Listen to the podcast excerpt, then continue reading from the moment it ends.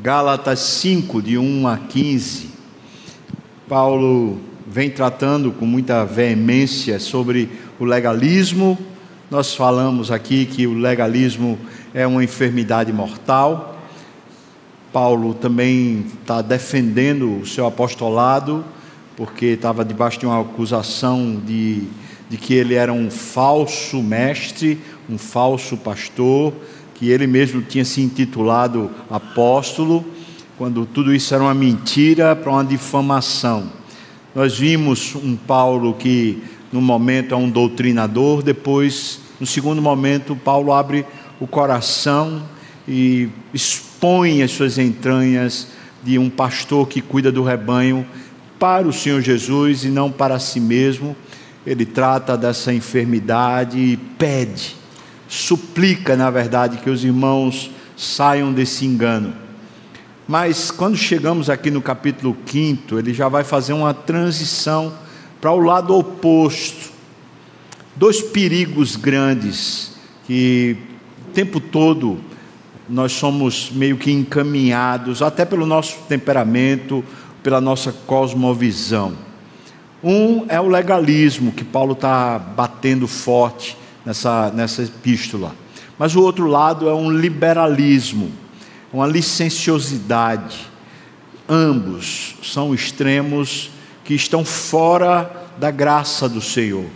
São modos de tentar encarar o Evangelho e tentar encarar a Bíblia que são contrários à suficiência da graça, desusam da graça, descaem da graça, desmerecem a graça. E todos nós, né, nós somos, é, de alguma maneira, assaltados por esse engano. Cada um de nós aqui tem uma maneira de enxergar a própria vida. Uns têm uma tendência a serem mais flexíveis, esses com muito mais perigo são levados à licenciosidade, à permissividade. Outros são mais rígidos, mais cheios de regras, e até mesmo muito mais disciplinados, e esses têm uma forte tendência a se tornarem legalistas. Todos dois estão no mesmo caminho, mesmo que sejam opostos entre si, eles estão se encontrando no mesmo lugar, fora da salvação, fora da graça do Senhor. Nós, quando vamos crescendo na fé, amadurecendo, é, é necessário a gente ir abandonando esses extremos. E quanto mais a gente crescer, amadurecer, ler a Bíblia, conhecer o Senhor Jesus, mais apaixonado por Ele nós ficamos. O que nos livra desses extremos é uma profunda paixão por Jesus. Pessoas apaixonadas pelo Senhor Jesus, eles não precisam de regras, a própria paixão por Jesus os guia a não fazerem nada contrário ao Senhor Jesus. Pessoas apaixonadas por Jesus não querem machucá-lo, ofendê-lo, por isso também não são licenciosos. É por isso que Paulo alega que o amor é o dom supremo. Pessoas que realmente amam o Senhor Jesus vão aprendendo a abandonarem práticas, sejam elas legalistas, sejam elas licenciosas, eles vão abandonando essas práticas, não por obrigação, imposição, por ego ou por religião, mas por amor. E essa é a essência da relação com Cristo. Nós o amamos porque ele nos amou primeiro. Gálatas 5, de 1 a 15, diz assim a palavra: Para a liberdade foi que Cristo nos libertou Permanecei, pois, firmes e não vos submetais de novo a um jugo de escravidão. Eu, Paulo, vos digo que se vos deixar de circuncidar, Cristo de nada vos aproveitará. De novo, eu testifico a todo homem que se deixa circuncidar que está obrigado a guardar toda a lei.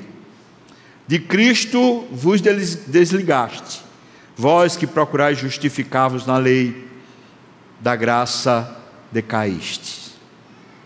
Porque nós, pelo Espírito, aguardamos a esperança da justiça que provém da fé. Porque em Cristo Jesus nem a circuncisão, nem a incircuncisão tem valor algum. O que tem valor é a fé, que atua pelo amor. Vós corríeis bem, e quem vos impediu de continuardes a obedecer à verdade? Esta persuasão não vem daquele que vos chama do Senhor Jesus. Um pouco de fermento leveda toda a massa. Confio de vós no Senhor, que não alimentareis nenhum outro sentimento, mas aquele que vos perturba, que inflama, que é o fermento, seja ele quem for, sofrerá a condenação. Eu, porém, irmãos, se ainda prego a circuncisão, então por que é que eu continuo sendo perseguido? Logo, está desfeito o escândalo da cruz. Tomara até se mutilassem os que vos incitam à rebeldia, ou seja, que eles vão ao extremo de até se retaliar por causa da lei. Versículo 13: Porque vós, irmãos, fostes chamados à liberdade Porém, não useis da liberdade para dar ocasião à carne, sediante servos uns dos outros pelo amor. Porque toda lei se cumpre em um só preceito, a saber, amarás o teu próximo como a ti mesmo. Se vós, porém, vos mordeis e devorais uns aos outros, vede que não sejais mutuamente destruídos Amém e amém. Vamos orar. Meu Senhor, ajuda-nos aqui a aplicarmos a tua palavra com propriedade. Ensina-nos, Deus, a vivermos assim esse, essa paixão por ti, esse amor que nos controla, que nos conduz, que nos seduz. Ensina-nos, Deus, abre o meu coração e minha mente, também dos meus irmãos eu te peço isso no nome de Jesus. Amém e amém. Paulo começa aqui esse discurso dizendo que o legalismo é desligar-se de Cristo, logo no, no, primeiro até o quarto versículo. Veja a seriedade que, que se trata dessa, dessa dimensão, desse exagero, dessa exacerbação de zelo espiritual. A pessoa se desliga de Cristo, por quê? porque está buscando o ego, está, está buscando o valor próprio. O desmerecimento da obra de Cristo significa que a gente abre mão da graça e começa a acreditar que é pelo esforço próprio. Paulo diz aqui no versículo 2 o seguinte: Eu, Paulo, vos digo, se vos deixardes circuncidar. Eles eram gentios e, portanto, eles não tinham participado dos ritos do Velho Testamento, inclusive a circuncisão, que era o pacto. Agora, eles tinham participado do batismo, eles tinham sido inseridos no corpo de Cristo, na igreja. E o batismo faz essa transição da circuncisão, que era a prática da velha aliança, para a nova aliança. Então, por que eles precisariam seguir os ritos da velha aliança? Se vocês se deixam é, ser persuadidos a voltar para a velha aliança, vocês estão abandonando a nova aliança. É isso que ele fala. Ele diz então para não se deixar circuncidar, porque quem se deixa circuncidar fica obrigado a guardar a lei toda. Veja, Paulo não está dando uma opção de salvação. O que ele está dizendo é que é impossível se você decide ser de Cristo ou caminhar com Cristo, é impossível você acreditar que pelo seu próprio esforço você consiga agradar a Deus. Vamos deixar claro uma coisa, irmãos. Nós primeiro nos agradamos de Deus pelo amor que Ele tem por nós. E depois que nós nos sentimos constrangidos pelo amor que Ele tem por nós, nós reagimos a reação não é uma tentativa de conquistar crédito, mas é uma tentativa de expressar amor. Preste bem atenção, porque essa dinâmica é vital para o cristianismo. Nós não, não tentamos ser cristãos, nós expressamos o amor que temos por Cristo. Essa é a grande diferença. Não se trata de uma performance, não se trata de uma, de uma tentativa, mas se trata sim de um amor. O amor tem uma razão por si só. Pessoas apaixonadas por Deus, apaixonadas pela obra de Cristo, elas são persuadidas por esse constrangimento e, portanto, elas querem agradar a Deus, mas não buscando mérito, não buscando algum reconhecimento ou alguma dívida de Deus, ou mesmo tentando se salvar. Na verdade, elas fazem porque não tem outro caminho, elas amam o Senhor, elas querem agradar ao Senhor. Agora veja como isso é perigoso, porque o legalismo, ele normalmente usa a lei, mas distorce o sentido da lei para que o homem ache que ele é quem está no comando. E assim usa a palavra de Deus para inflar o ego, para fazer a pessoa se achar maior ou melhor do que ela é. Muitas vezes a pessoa legalista, ela é ritualista, ela é formalista e muitas vezes ela tem uma sensação de superioridade em relação aos demais como se ela fosse uma espécie de nata espiritual, se sente maior, melhor do que os outros, porque, ah, mas é porque eu, eu obedeço, é porque eu cumpro, é porque eu, na minha casa é assim, nos meus filhos é assim, na minha história é assim, eu sou uma pessoa assim, e normalmente as pessoas não percebem, as que são legalistas, que o centro da vida delas é ela, e não Cristo. Então, Paulo está fazendo um corte muito radical. Veja o versículo 4. Ele está dizendo: De Cristo vos desligaste.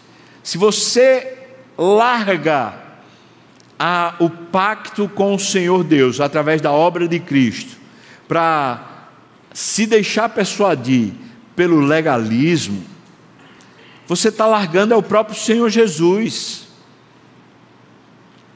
Veja, veja, irmãos, a seriedade disso. Estamos falando de duas religiões.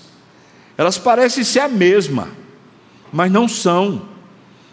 Os legalistas, Paulo está dizendo, não pertencem, não têm relação com Cristo. E tem mais, o versículo 4 diz: Porque vocês procuram se justificar nesse esforço, então vocês estão caindo da graça estão saindo da graça. Ou seja, é como se você estivesse numa religião que não é pela fé, não é pela graça, é apenas pelo valor próprio. E essa é uma profunda sedução que acontece no mundo hoje. É interessante que nos Estados Unidos tem surgido cada vez mais, em vez de pastores é, mentores espirituais chamados coaching. E é muito interessante porque o coaching faz isso, ele valoriza o ego do ser humano e persuade através dessa valorização do ego ao homem seguir uma série de regras e etiquetas para poder ele se elevar. Essa é uma sutil substituição da obra de Cristo pelo ego. É sutil, sutil porque tem aparência de coisa boa. É interessante que às vezes a gente conhece assim casos de grupos que são chamados igreja, e alguém vem e pergunta assim: aquele grupo lá é uma igreja? A gente diz não, e a pessoa fala, mas por que não? E a gente responde: olha, é porque lá não há uma exposição das Escrituras. A pessoa diz, mas eu fui lá. E o pastor abriu a Bíblia, e leu a Bíblia, e expôs a Bíblia e não percebe a sutileza, porque o texto bíblico foi transformado num coaching, numa, numa valorização do ego e depois uma série de performance para você conquistar uma elevação. Isso é legalismo. Isso destrói a sua vida com Deus. Isso tira você da relação com Cristo. Isso tira você do favor imerecido que se chama graça, porque a partir daí você merece, ou você acha que merece. Então, esse é o primeiro ponto que Paulo está deixando claro. Olha, eu preciso, é como se Paulo estivesse dizendo: eu preciso passar aqui o bisturi, Eu preciso passar a faca aqui para fazer uma divisão bem clara. Estamos falando de igreja. A igreja do Senhor Jesus é salvo pela graça. Mas esse grupo aqui não faz parte da igreja.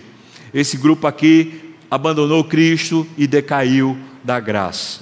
Segundo ponto, versículos 5 e 6, ele diz: por que é que o legalismo é incompatível com Cristo. Qual, qual o motivo disso? Porque precisa essa ruptura. O versículo 5 ele diz: Porque nós, pelo Espírito, aguardamos a esperança da justiça que provém da fé. Ou seja, aqueles que são salvos pela graça, eles são vívidos, ou são, a sua vida procede do Espírito, não procede de performance. Não é o auto, a autovalorização, o auto esforço, mas é a própria persuasão do espírito e do amor. Esses, assim, vivem numa expectativa. Veja o que ele diz: aguardamos a esperança da justiça, ou seja, a expectativa de que a obra de Cristo vá se consumando nele. Aquela justiça que uma vez para sempre foi derramada em você, ela se perpetue numa ação completa, fazendo você não só ser justo de uma forma definidora para o futuro, mas também ser justo aqui e agora. Transformando o nosso comportamento, que era um comportamento de impiedade, em um comportamento de justiça. Mas veja que a plataforma, a motivação, não é o si mesmo, mas é o próprio Espírito conduzindo isso para uma vida de esperança. Um crente acredita, não por causa do seu poder, do seu cabedal, mas por causa da obra redentora, ele acredita que amanhã ele será melhor do que hoje não se trata de conseguir, mas se trata de Ele fazer. Aquele que começou a boa obra em vós, sabe o resto? Há de completá-la até ao dia de Cristo. Veja só, Ele começou, Ele continua trabalhando, e Ele vai consumar. Você pode dizer amém, irmão? Vai acontecer porque é Ele. Porque se fosse eu, não tinha jeito. Eu não tinha jeito de dar jeito em mim. Mas Ele deu jeito em mim. E Ele continua trabalhando em mim, por isso eu posso ter uma esperança na justiça. Não na justiça dos homens, mas na justiça do céu que caiu em mim e que continua operando em mim. Mas o versículo 6 diz também: Porque em Cristo Jesus não vale nada os ritos e os processos externos, nem a circuncisão, nem a incircuncisão tem valor nenhum, mas a fé. Veja, não são os ritos humanos ou as performances humanas que qualificam a gente para estar apto ou estar vivendo a vida de Deus. Guarde isso. Não é o que você faz para Deus que lhe qualifica. Mesmo a sua obediência, não é isso que lhe qualifica, mas é a obra de Cristo que lhe qualifica. Sendo assim, aqueles que vivem pela fé, veja como diz, ele, essa fé atua por paixão. Vamos olhar isso aqui de uma forma, de outro ângulo, de uma outra maneira. Você foi salvo porque o Filho de Deus, ele deixou sua glória e veio habitar aqui na terra.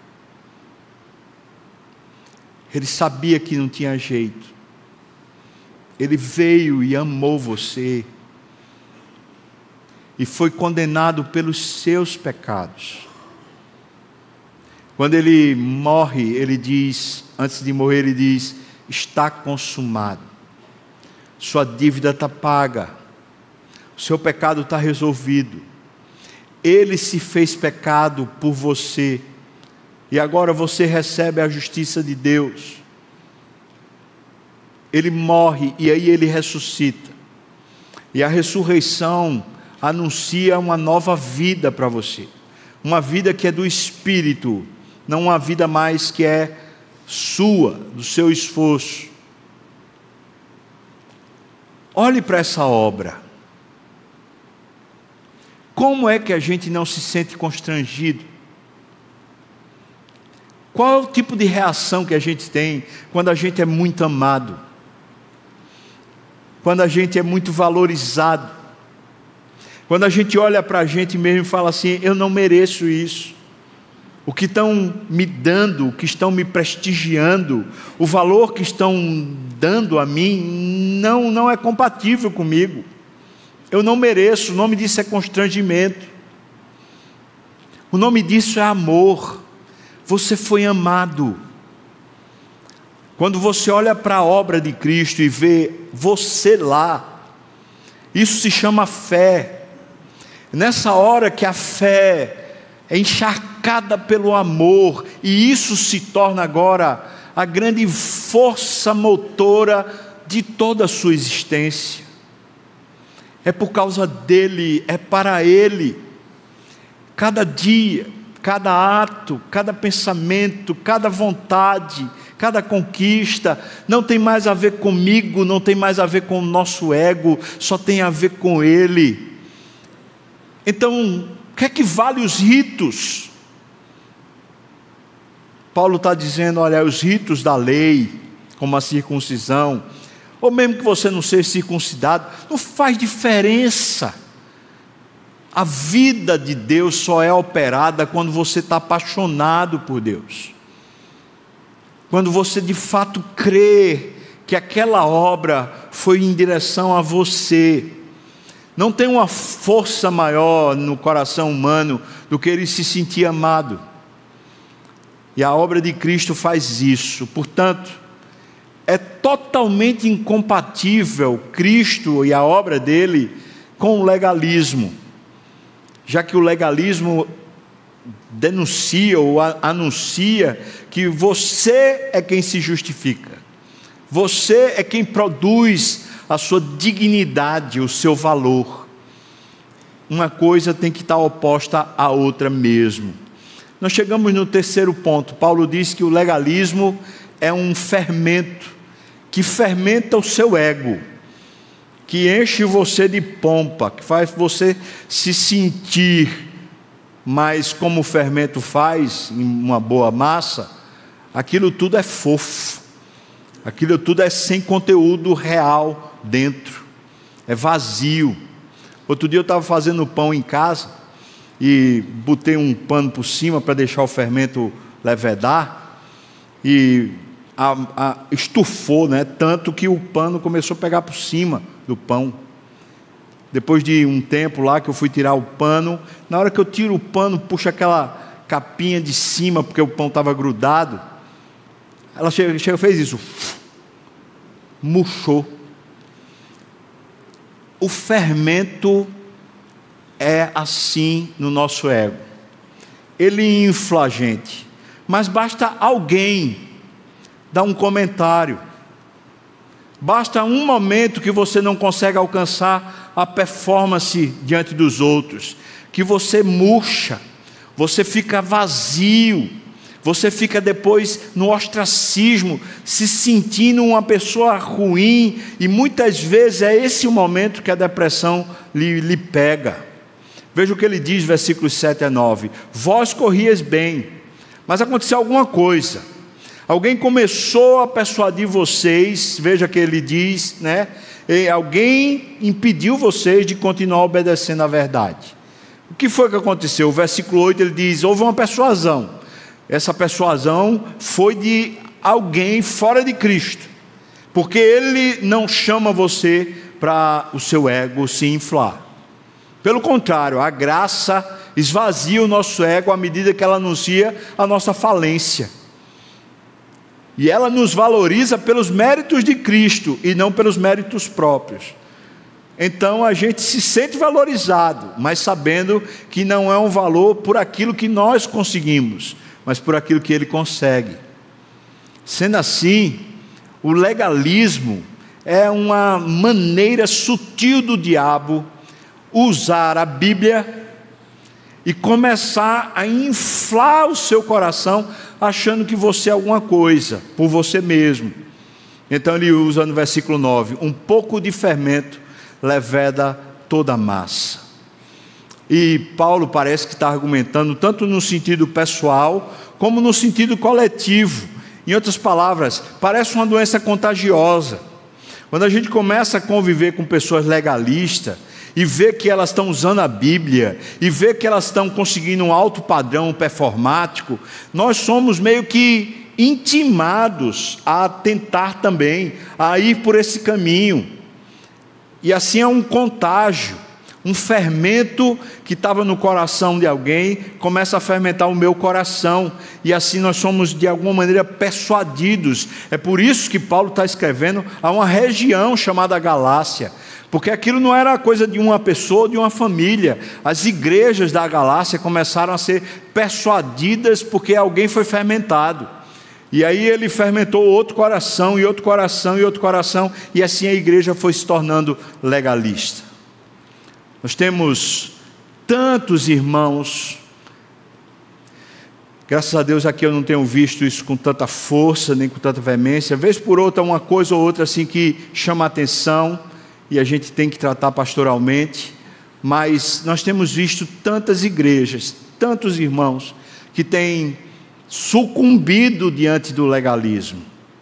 Outro dia eu estava conversando com um presbítero de outra igreja e ele estava falando assim: olha, a gente precisa ser muito duro, muito incisivo no tratamento com a igreja, e isso muitas vezes faz a igreja é, diminuir.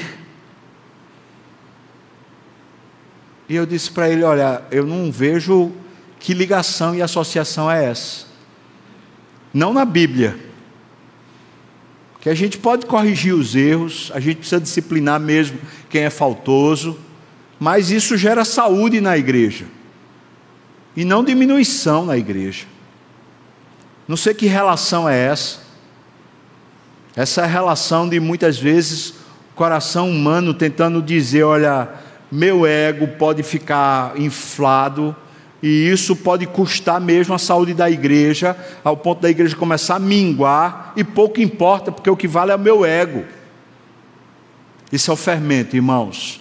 Nós precisamos cuidar para o nosso coração não ser tomado pelo fermento. Então Paulo diz: Olha, quem persuadiu vocês vai sofrer consequência. Ou seja, se eu começo a ser legalista, e, induzo pessoas a serem legalistas, eu vou sofrer consequências.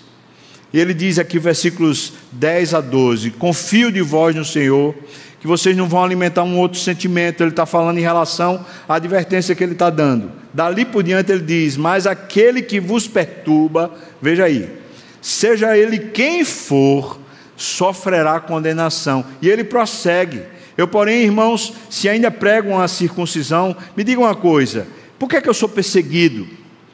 Se eu estou seguindo os ditames do judaísmo ou dos judaizantes, por que, é que eles estão me perseguindo? E aí ele conclui: logo, o escândalo da cruz está desfeito, ou seja, não tem sentido mais nenhum para a cruz, porque agora é um mérito humano. Então ele diz para os falsos mestres: tomara até se mutilassem os que vos incitam à rebeldia. Duas coisas que ele diz que são as consequências daqueles que vivem inflados no legalismo. Primeira consequência, ele diz: sofrerá condenação. É o próprio Deus quem pesa a mão. Esses tais não irão para o céu. Preste atenção. Quem de fato é legalista des, descaiu da graça apartou-se de Cristo. Não tem como ir para o céu, porque só tem um caminho para ir para o céu. Esse sofrerá condenação aqui na terra e eternamente. Mas a segunda coisa é que a consequência do legalismo é a mutilação. Ou a pessoa começa a infligir sobre si mesmo sacrifícios para alcançar a perfeição como se dela dependesse a perfeição, ou dela dependesse a santidade. A consequência é uma vida miserável, porque ela não tem a graça, ela não tem a alegria da salvação, ela não tem o amor enchendo o seu coração, ela só tem um ego inflado que se esvazia toda vez que alguém arranca a casca, alguém tira aquela película de cima, ele se esvazia, e essa vida esvaziada faz com que a pessoa, às vezes, chegue a se mutilar ou infligir altos sacrifícios pessoais a fim de se de receber a recompensa, receber o elogio, o reconhecimento humano. É isso que o legalismo faz. Ele traz consequências aqui e traz consequências eternas no céu. Meu Deus, me livre disso. Me ajude a não cair nessa esparrela. Eu posso ser mais maduro possível. Eu não, não estou salvo de me encaminhar nessa direção. Basta o meu ego começar a se inflar. Nenhum de nós está livre dessa persuasão. Basta que alguém comece a falar o valor que a gente tem, a importância que a gente tem, e a gente começar a ser persuadido por isso. O discurso do tipo assim: ah, você é que é pai, ó, você é que é mãe, ó você que sabe pregar, ó você que sabe ensinar, ó você que sabe a Bíblia, você que sabe a doutrina, esses discursos que vão colocando você no centro, eles são um gatilho para despertar em você o legalismo. Lembre-se, não a nós, Senhor, não a nós, você pode dizer o resto, mas ao teu nome da glória. É Deus não sou eu.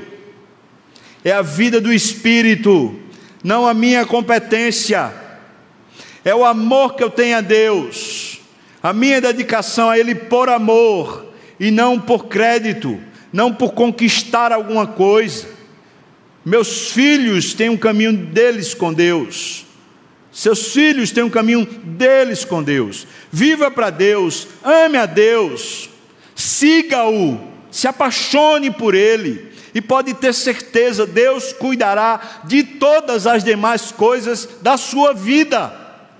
Mas não inverta o papel.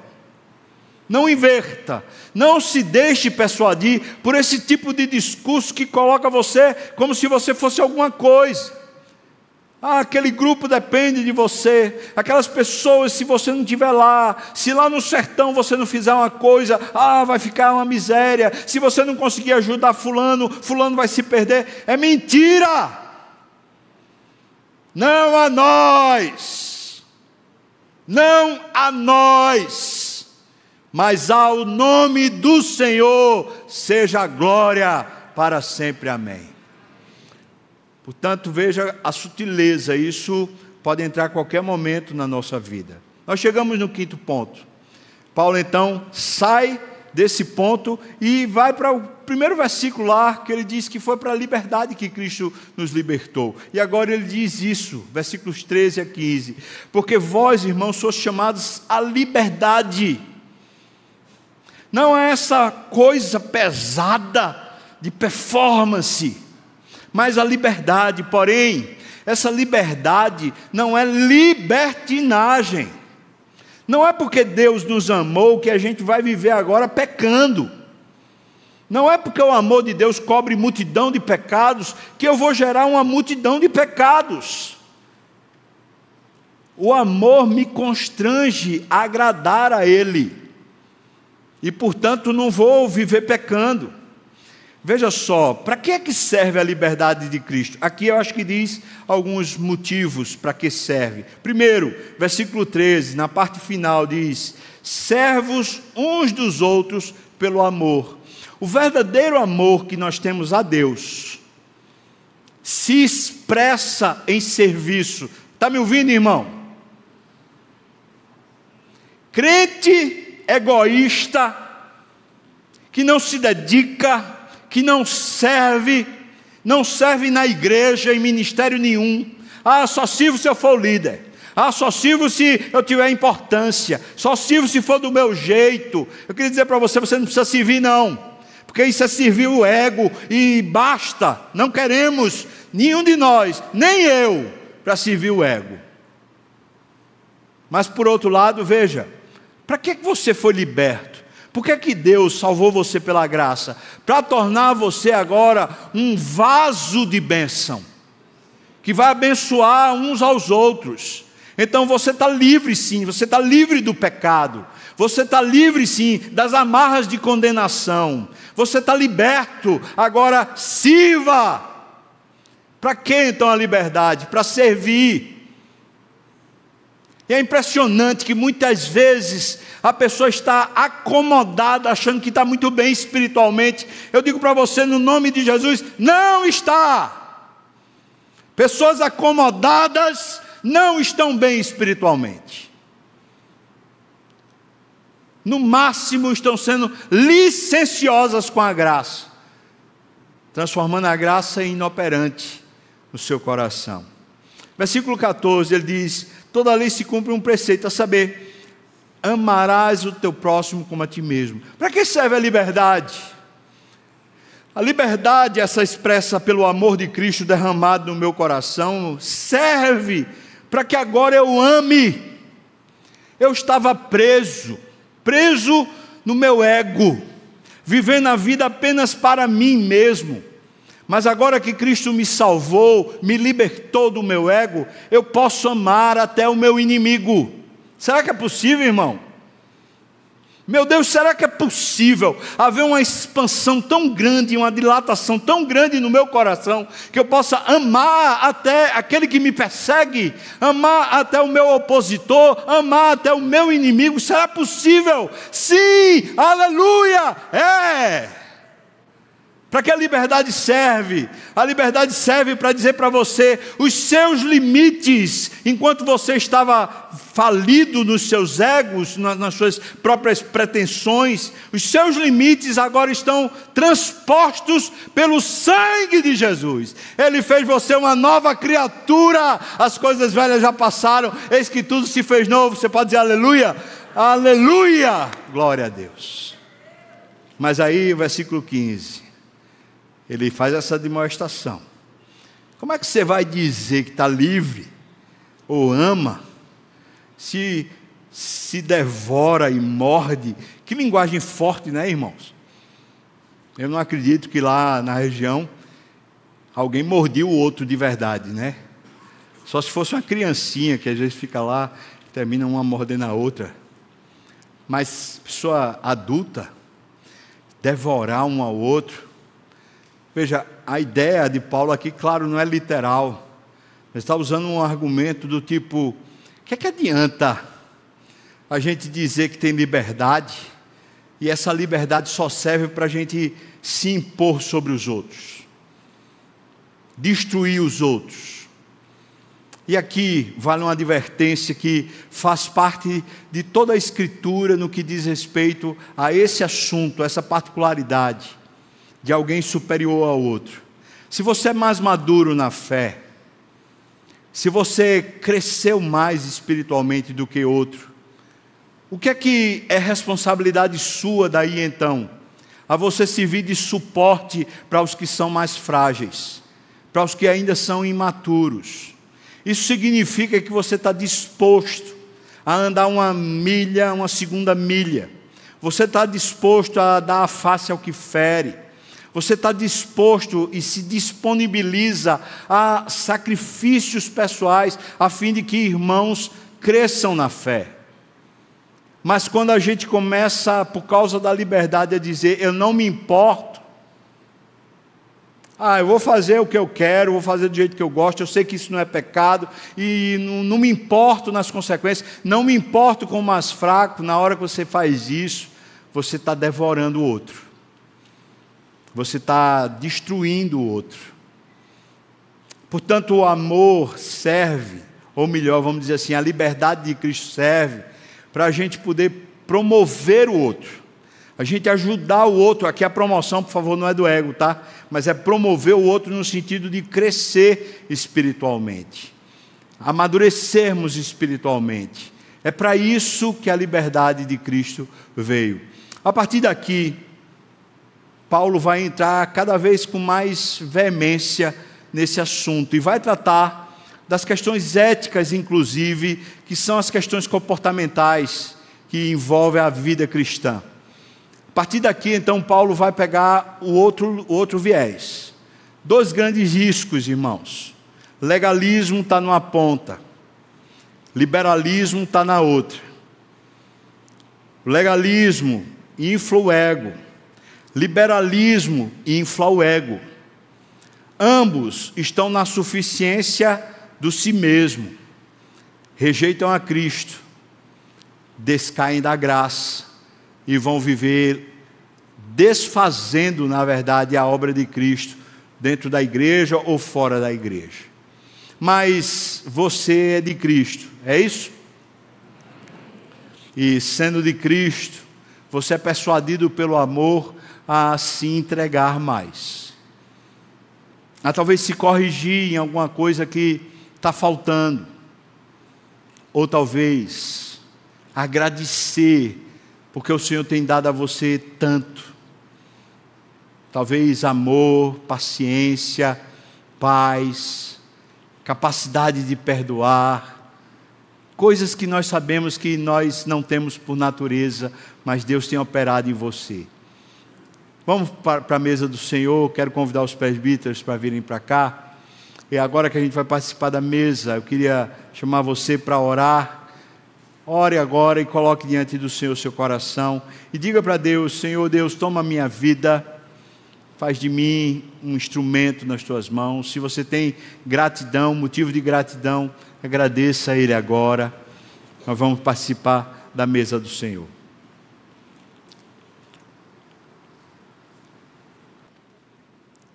Senhor, obrigado porque o Senhor não não fugiu daquela cruz, não fugiu daquela morte. Mas o Senhor foi até o fim, nos deu o teu amor, nos deu um pacto uma nova vida. Obrigado, Senhor. Meu Senhor, nós queremos nessa hora entregar ao Senhor nosso coração, dizer ao Senhor que nós te amamos e te desejamos, Senhor, e que não há nada nessa terra que seja tão prazeroso como a tua presença. Nada nos satisfaz tanto quanto o Senhor. Tu és lindo e puro, Senhor. Receba agora, por favor, o nosso coração, a nossa gratidão, a nossa devoção, a nossa entrega a Deus, enquanto participamos da ceia no nome de Jesus.